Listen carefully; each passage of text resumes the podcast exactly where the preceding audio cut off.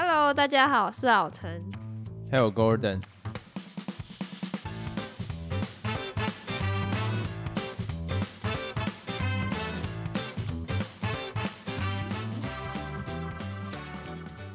哦，我这边要先跟听众说一下，就是那个老司机他有点事情，所以现在就是改为 Gordon 来代班主持，所以以后都是 Gordon 来主持。对，然后我们也想要蹭一下，就是各大 YouTuber，因为四月一号都会有愚人节这样子的概念，所以老司机就暂时先离开，以后就都是 Gordon 来主持。啊，这样我好不习惯，那以后我要当主 key 耶。因为你知道 Gordon 他是新手嘛，所以必须有一个老手来带领他这样子，所以这件事不是个愚人节，是真的事情。好，那我这边想要讲一下，就是说老北京的酸梅汤真的好好喝哦，因为最近我。因为最近我在火锅店都会喝到酸梅汤，然后我就想说自己私底下看能不能买到，就是跟那种火锅店里面批发那种很像的味道。然后我买了，不管是益美的啊，或者是还有另外一家是什么？呃，那个很有名的火锅店海底捞的，哦，对我都觉得他们的中药味太重，不然就是有一些化学香精味让我不太舒服。那中药味太重，我讲的是益美；化学香精的部分，我讲的是呃海底捞、哦海底捞。然后就是有一款，我一直觉得它看起来拉萨拉萨，有点老，老人味的饮料啦。嘿 可以这样讲。因为 Golden 他呢非常的喜欢吃老人味相关的产品，像是那种谁会去吃那个什么新贵派呀、哎、我跟难你讲，吃死了你了。这会有战争，我保证，我保证。讲到零食，新贵派绝对有它的一席之地，好不好？尤其它的花生口有有味，有有有一席之地，可是是属于长辈在吃的，或者像什么乖乖啊之类这种。我反问你年轻人吃什么？年轻人当然吃那个洋芋片啊，什么洋芋片啊、我看你多老，品客或是乐事啊，这种啊，大家都吃这种很高级的、啊，啊，没有高级，就是比较年轻人会吃的饼干。但是因为你都比较喜欢那种比较长辈吃的口味，所以我就觉得蛮特别的，这是一个夸奖。到底要不要进入今天的主题？要 前面废话有点太多。好，讲正经的，就是我们现在频道有一个新的转变。就我相信有在 follow 我们 IG 的人，或者是有在 follow 我们呃 YouTube 或者是任何社群平台，应该都有发现我们的封面图换了，就是从 yellow 换成有一点点忧郁的蓝色。没有，那是很开心的蓝色，所以以后看到它就要加开心蓝。好无聊，你是 Apple 吗？自定义哦。那你可以讲一下为什么会有这个转变吗？为什么会有这个转变？就是因为我觉得我们现在的时间其实相比之下比较不足，我们希望有更多的时间可以精进自己，然后嗯，可以讲出一些让你们更感同身受的东西，所以我们必须先修一下，所以每一次的之后的那个。内容都会比较浓缩一点吧，所以以后原本不是三集嘛，变成说只有一集，就是可能会变到四十五分钟到三十分钟之间，先讲就是三十分钟到四十五啦，对。这样子讲比较好。然后其实真的有这样的转变，比较像是说，因为我的工作有一点转变了，然后再来我也会觉得说，我们之前的尝试变成说一周三集，会有一点点过度制造内容。我觉得这个要有经营自媒体会比较理解，就是在于说，就会有点像是呃新闻业，并没有真的很大的新闻，可是他没有东西好报，所以他去制造一些看起来不像新闻的东西，然后就有点像八卦、啊、或者是一些很没意义的内容。就不自然啊，不是真的是我们嗯想讲的东西。对我希望我们做到像是说真的在 share，不是我们在制造。我我希望我们是在分享生活，不是我们是一个制造业的概念。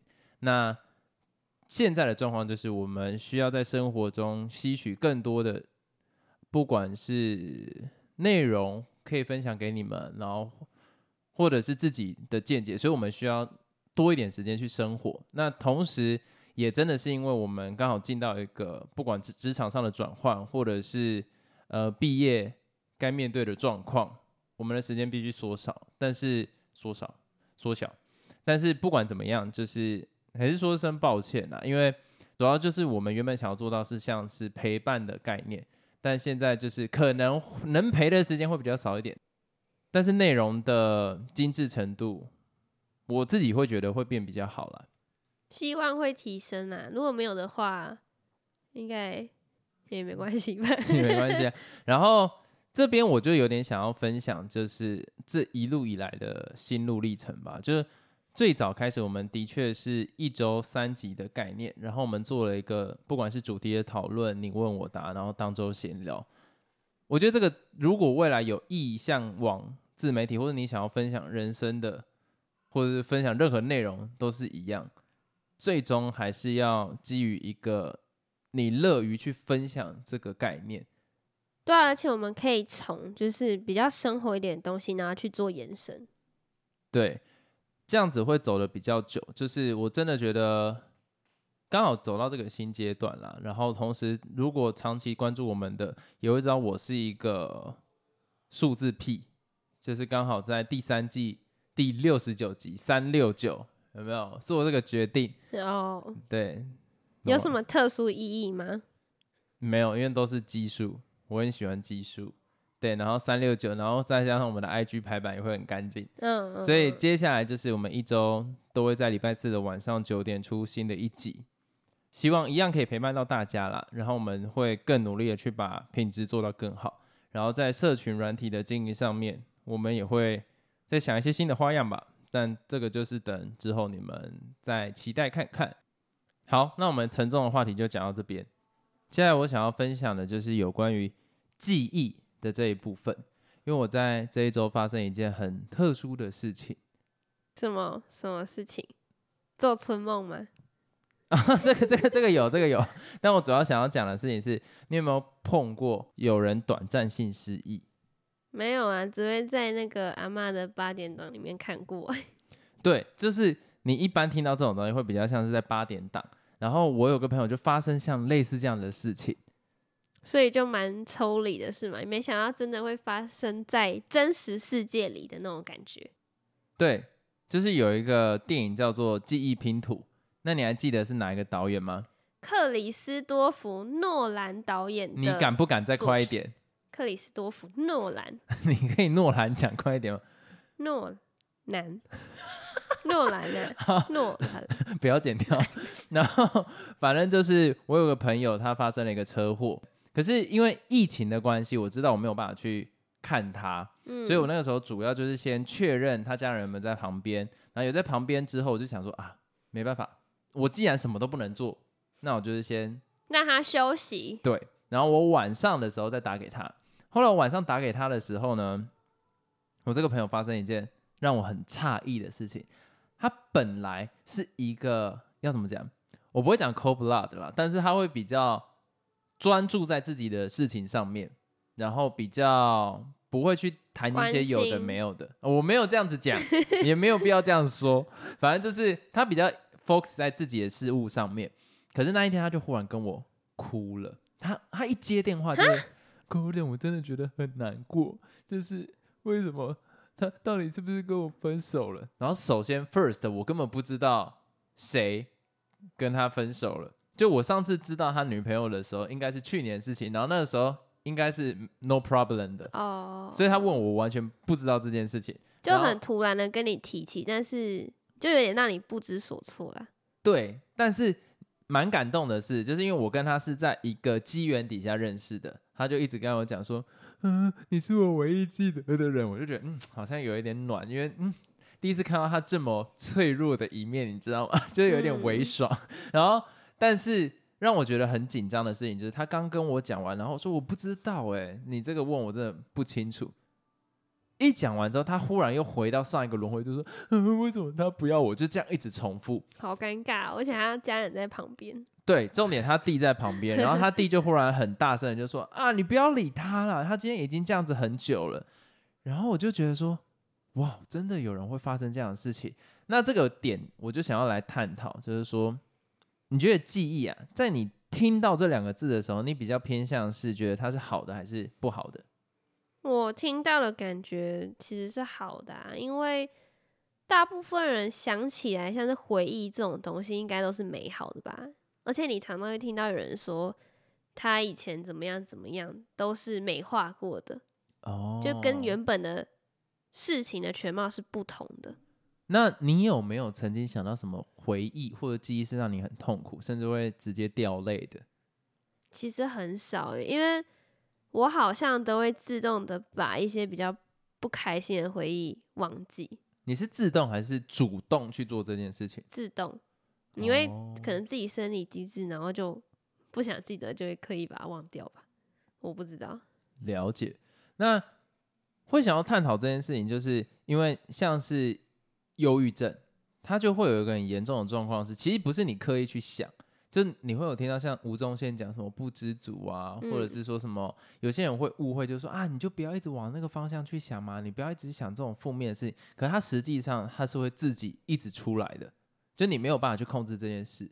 然后我想要分享，就是我小时候曾经有一段回忆是非常非常那一种不舒服的。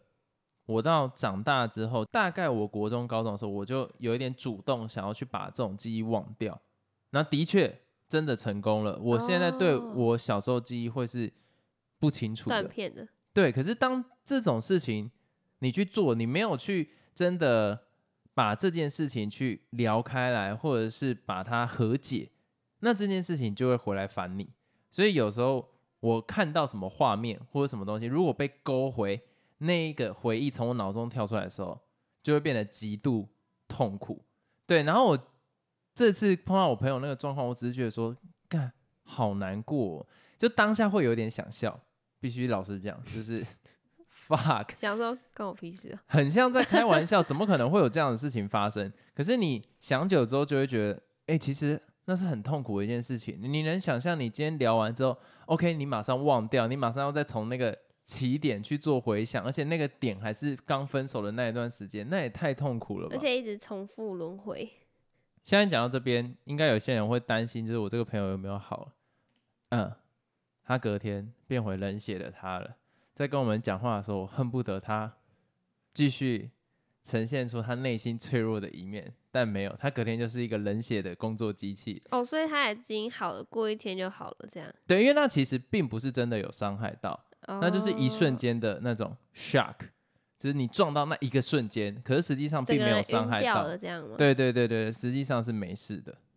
我还以为是那种真的是很狗血的八点档，然后就一直停在那个画面，就像是记忆拼图一样，那我就不会在这边分享 bad。ending 之类的。嚯，那我刚刚讲话的态度绝对不会像这个样子，好不好？然后我觉得啊，讲到记忆这个东西，我有点想要延伸，就是说，你不觉得记忆跟历史很像吗？怎么说？你觉得历史对你来讲，它应该要有什么样子的原则？我觉得历史就可以像是刚刚我们晚上听到的广播一样，就有一个里长他说他们要有一个什么土地的开幕式还是什么的，他说欢迎大家一同来见证这个历史。我心里想要干我屁事？不要这样了。我的意思在说，历史对你来讲，它的定义是什么？怎样才能成为历史？历史哦，你现在不要往教科书的定义走，你觉得对你来讲，怎样叫做一个历史？历史就是每一个时间记录的事情就叫历史。对，那他有要求哪一些本质吗？还是他单纯记录的时候能有主观或者是客观的元素在里面？你觉得？什么意思是本质？我听不懂欸。就是在我的认知里面来讲，历史是必须要客观的。那在你的认知里面，它有哪一些是你认为它才有成为历史的价值？好悬哦！选你妈啦！这不是不懂。我刚刚在前面拉了一泡屎，它不会变历史，它就只是我刚刚在做的事情。对，那怎样才能叫做历史？然后所以我刚刚描述的不够精确，因为我是讲每一个时间点发生的事情。对你刚刚在讲的事情，就像是韩国瑜说他要发大财，但他没有讲说要怎么做的概念。因为我觉得记忆其实跟历史很像。那历史到底是什么样的概念？我已经有点不想等你的回答重。重大事件啊，不能。不一定要是重大事件。你看那个里长就直接讲说，那种什么什么路桥就是一个重大的历史，怎么可能？它为什么会是历史？这边我想要分享就是我自己从小到大对历史的看法，因为我小时候嘛，历史就是一个课本，然后你就会觉得他讲的一定是对的。嗯，我国中还没这么叛逆啦，至少在国中以前，我觉得只要是课本上讲的，就一定是对的。那这个时候对这个世界还没这么大的认识，可是等到长大，我们慢慢就会开始听到，就是说啊，教纲改来改去啊，然后谁执政，然后课本就会改成怎样。比方说，民进党执政的时候，他就会把课本写的好像国民党有多糟糕，虽然某部分来讲是事实，然后国民嗯党来写的话，就有可能会把有关于二二八什么东西改的比较没那么多内容，或者对于呃台湾本土文化没那么多琢磨这样子。那这个时候我就会在想说，嗯，到了今天，我忽然觉得，干，那历史不就是一个跟记忆或回忆很像的东西，只不过它是那个时代大多数人的记忆，嗯，跟那个时代大多数人的回忆。我只是觉得想到这件事情，让我觉得有一点恐怖吗？还是为什么会恐怖？不会恐怖啊！因为对我来讲，历史是要一个很正确的东西，但是你要怎么正确？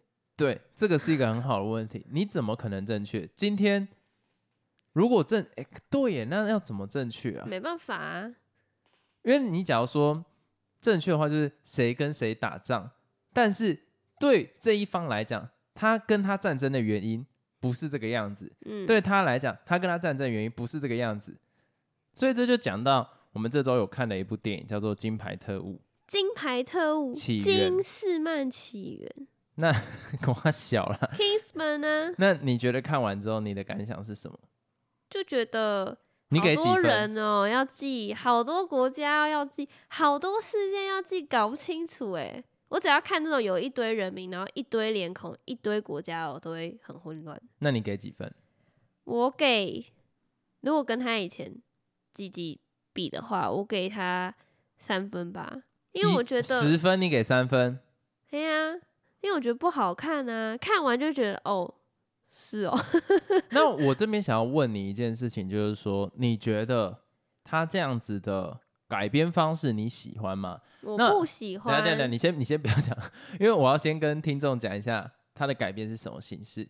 我相信大家有看过类似《辛德勒的名单》，然后或者是有一些以真人真事改编的那一种电影。那其实《金牌特务》他并没有这么忠于史实，可是他想要做的事情是用一个框架底下去诠释以前的一段历史。你还想得到什么片是类似像这个样子？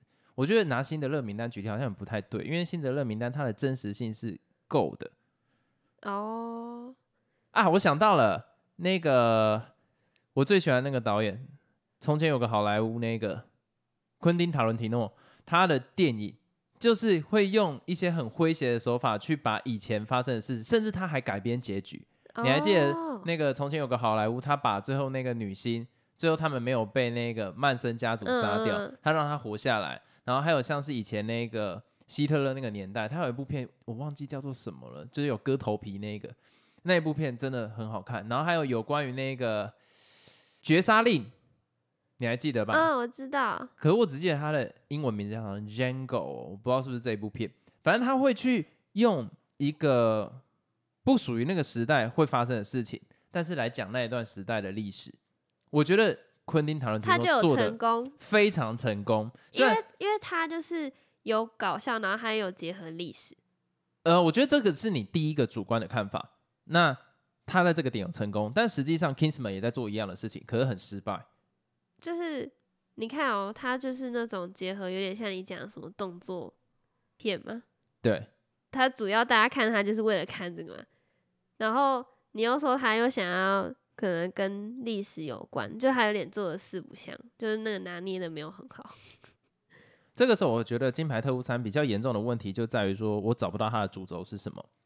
它其实想要呈现的是金牌特务这个组织的起源，就是那个穿那个西装啊，然后会拿拐杖打来打去，里面藏刀。反正这个组织的起源原来是因为这个样子，但是他的野心有点太大，他不甘于好好讲一个故事，他故意要把它跟时时代去做结合。他什么都要啦。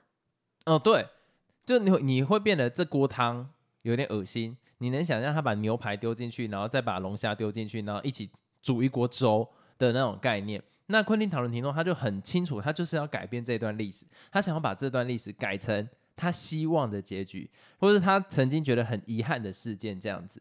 所以我在看这件事情上面，你会欣赏这样子魔改以前？我会啊，你看你之前叫我看那个，就你刚才讲那几部，我都觉得超好看，就是你很有带入的感觉，然后你会很专心的看这部片，然后你也会有很多感触，然后也会觉得蛮好笑的。可是我在看这个。Kingsman 的时候，我就会觉得有点复杂了。然后这就算了，人家最喜欢、最期待看到就是他那个很帅啊，拿那个雨伞或者傻小的哦，讲脏话没关系，反正就是那些很 fancy 的不费吹灰之力，然后做那些动作，人家最期待太少了，而且你会觉得啊，就这样子哦。可是我觉得。这个地方有一个问题点，就是在于说，通常你要拍这种电影，你要让没有这个没有知道这个背景的人也可以带入，而不是说哦，他看半天需要旁边一直有一个人跟他解释。可是他把格局弄太大，他把它设定在可能就是第一次世界大战那个时候，然后那个斐迪南大公那遇刺事件，他从这个开始去讲。那昆汀其实他在更前面的片，他都塑造的很好。唯一有一部也会有这样的问题，就是从前有个好莱坞，因为你记得你那时候看从前有个好莱坞，你根本不记得他们谁是谁。其实我有点忘了，我好像是后来看一看，然后你跟我解释之后，就是哇，好好看哦的那种感觉。那个是一定要知道曼森家庭看才会觉得好看，可是昆汀以往的片实际上没有必要到这个地步才看得懂。这个最大的差异就来自于说，昆汀他。拍的类型主要都会 focus 在角色身上，你懂那个意思吗？他会 focus 在哪些人才会是他想要去延续这故事的方式？他不会把它聚焦在时代，他用人去带出时代。可是今天那个金牌特务起源，他用时代去带出人，嗯，这件事情就会让这部电影变得可看性非常低。因为像他们这种片，最后他希望。观众走出去的时候，一定是觉得说：“哇，原来这个时代可以这样诠释，然后对这个事件变得更清楚。”可是很明显，《金牌特务》是失败的，它非常的让人不知道里面谁是谁，而且他还把里面的角色 Q 化。Q 化是什么意思？Q 化哦，这样讲好像有点老，反正就是他把它变得有一点可爱化了。有吗？有啊，你自己看那些什么奥地利啦，然后或者是什么？谁是奥地利？俄国那一些。领袖都白痴白痴的，然后会很容易被那个组织操弄。哦，对，就他整个改的太低能，而且实际上它跟历史的走向差太多。那你们想知道它跟历史的走向有差多多的话，可以去看超立方的频道。那我这边主要是在讲说，最后整个以观影的体验来讲，是真的是非常烂的。用一句话来概括，就是，嗯。你看这部电影没办法好好的放松，也没办法真的认识到这个世界。说实在的，就你有点浪费时间在看这个电影的感觉，然后你会觉得哦，又没办法真的哇，我看一个电影好开心那种感觉，真的没有，所以不要看，没关系。好，然后我这边再补充一件事情，就是以前的 Kingsman 会让你觉得说，就是他有一些很 fancy 的动作，然后有趣啊，有一些真的是因为他身上有这些装备，所以可以逃过这个事情。但是在起源里面看到大部分都是为什么没有办法把他打死？就是他并没有什么特殊的装备，也没有什么特殊的能力。可是他在战场上两边拿机关枪互扫，甚至互相开枪的时候，中间的中间主角的儿子，他不管怎么跑都不会被打到，就是怪怪的啦。那如果好奇这部电影到底怎么样的人呢？我听众呢，可以去看，然后再告诉我们你你们的感想。就我们是很主观的评论啦。然后我刚刚忽然想到，为什么今天要分享历史这件事情，就是因为我最近呢有一个朋友，他就来跟我讲说啊，他觉得现在公司很烂。然后说，嗯，你怎么会这个样子想？就是他当初加入那间公司的时候，他上面主管就有跟他讲说啊，原本这间公司有一些坏人，就是他们有发生什么斗争啦，然后坏的那一批就被换血换掉了，嗯，然后剩下这批就是好的，就是纯的，就是 纯的是什么意思啊？就是比较正派的那一方。可是这一个点就有点像是我刚刚讲的历史，因为他们是胜利者，所以他们怎么写都会是对的。嗯，你懂我讲的意思吗？然后等到他真的在那间公司待久之后，他忽然发现 他起疑了，然后我就觉得这件事情很有趣，我就跟他讲说，嗯，你应该是碰到始祖巨人，什么意思？他强制把这个以前发生的事情直接洗掉，然后就变成说现在的这些都是什么？你这个就是乐园。然后他们不告诉他们说外面有人类，他现在不小心发现那个地下室，发现墙外还有人类，所以我觉得以前会觉得历史很无聊，你知道吗？但是当你知道历史其实并不全然是客观的时候，历史是一件很有趣的事情。你能懂那种心境？你以前会觉得历史它就是一些文字，它就是一些画面，它就是一些很既定印象的东西，你没办法做改变。可是今天当你知道了，原来历史是一件。这么主观的事情的时候，你会很想知道写历史的人动机是什么，嗯，然后你就会更延伸去找写历史的人，他当初写这个的心态为什么会以这个方向去写？那是不是每个人都这样子认同？当你越挖越深的时候，历史就变很有趣，那你就会发现历史就是一群真的就是胜利者想怎么写就怎么写的东西。哎，真的哎，对我觉得这个这个点算是我这一次从不管我同学的失忆。然后那个失忆不是心情不好失忆，是真的失忆。然后到延伸到去历史去看这件事情，然后到各大职场，我相信各大职场一定有发生这种事情，就留下来的人说之前人多坏多坏多坏多坏多坏，这些事情种种种都告诉了我们，并不要去全然相信任何人的话。那我们最后来讲一下，有一位听众给我们的留言。所以现在也是大家见证历史的一个。谁呀？你以为哦？自己觉得吧？没有啦。哎，你哎，可是如果我们的听众很多都这样觉得，那就是历史。如果只有我们两个人这样觉得，叫自嗨。对，这位听众呢，他说加油，他是来自马来西亚，然后他第一次听 podcast，有一个很棒的体验，很享受。那他希望我们可以越做越好。其实这一则留言是在我们决定要就是换一个新的方式来呈现 podcast 的时候收到的，所以我觉得他这一则留言也是一个鼓励吧，算是祝福我们有一个新的开始。那除了这一则留言之外呢，顺便提醒一下大家，就虽然已经没有你问我答这个单元了，但是如果有些听众啊，还是想要问我们一些问题什么的，也可以到那个你问我答听众篇去留言，那我们就会回复你们这样子。希望大家都有一个好的开始。那我们这一集就到这边结束了，拜拜。感谢，拜拜。